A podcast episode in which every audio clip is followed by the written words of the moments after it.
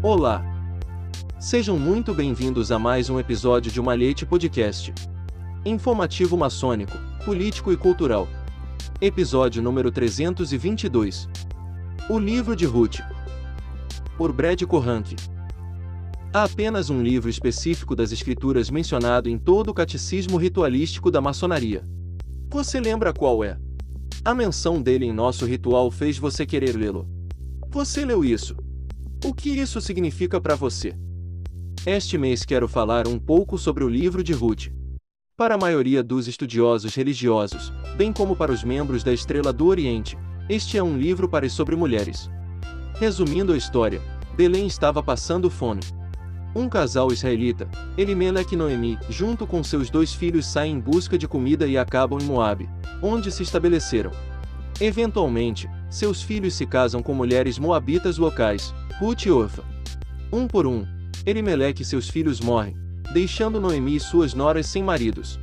Noemi decide voltar para Belém e diz a Ruth e Orfa que fiquem em Moabe. Orfa fica, mas Ruth se recusa a abandonar sua sogra. Sua declaração a Noemi se tornou uma das mais belas citações do Antigo Testamento e é central para as crenças mantidas por cristãos, judeus e a estrela do Oriente sobre lealdade, amizade e o que significa realmente ter fé. Ela diz: Não me incite a deixá-lo ou deixar de segui-lo, pois onde você for, eu irei, e onde você se hospedar, eu me hospedarei. O teu povo será o meu povo, e o teu Deus, o meu Deus. Esta é realmente uma bela história, mas é apenas o primeiro de quatro capítulos. Para mim, os três capítulos subsequentes são onde se encontram as lições centrais dos ensinamentos da maçonaria. Finalizando a história, as duas viúvas, Noemi e Ruth, chegam de volta a Belém, mas não têm como se sustentar. Ruth sugere que ela vá para os campos de grãos que já foram colhidos e pegue o extra que foi deixado para trás. Acontece que ela está pegando o grão extra de um campo que pertencia a um parente de seu sogro, Elimelech. Seu nome é Boaz, onde eu ouvi esse nome antes. Quando ele a vê no campo, ele diz a seus homens não apenas que eles devem permitir que ela pegue o extra, mas os instrui a deixar grãos adicionais para ela e até mesmo permitir que ela tire dos feixes colhidos.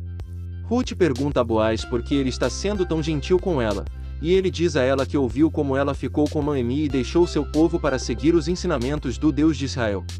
Boaz até a convida para compartilhar pão e vinho com eles. Quando Noemi soube que Ruth havia sido tão bem tratada por Boaz, ela disse: O Senhor o abençoe. Ele não parou de mostrar sua bondade para com os vivos e os mortos. Noemi então diz a Ruth que Boaz é parente e para continuar trabalhando apenas em seus campos, para que ela não seja prejudicada por outros. Noemi então diz a Ruth que ela deveria se aproximar de Boaz como um redentor de parentes. Havia um costume na época de que uma viúva poderia ser tomada como esposa pelo parente masculino remanescente mais próximo, se ele comprasse a terra que anteriormente pertencia ao marido falecido da viúva. Boaz fica muito honrado que Ruth o escolheu em vez dos homens mais jovens e ricos, mas diz a ela que há outro parente mais próximo que ele, portanto, teve o primeiro direito de comprar a terra e se casar com ela. Ele a envia de volta a Noemi com grãos adicionais e diz a ela que falará com outro homem no dia seguinte. Boaz encontrou outro homem nos portões da cidade junto com os anciãos e disse-lhe que tinha o direito de comprar a propriedade de Noemi, mas se o fizesse também deveria tomar Ruth como esposa. O outro homem não queria se casar, então ele concedeu a propriedade a Boaz e a Ruth, e para significar a legalidade da transação tirou a sandália e a entregou a Boaz. Boaz levantou para todos verem e anunciou sua intenção de comprar a terra e tomar Ruth como esposa. Boaz e Ruth tiveram um filho chamado Obed, que era avô do rei Davi e pai do rei Salomão. Edição: Luiz Sérgio Castro. Até um próximo episódio de Malhete Podcast.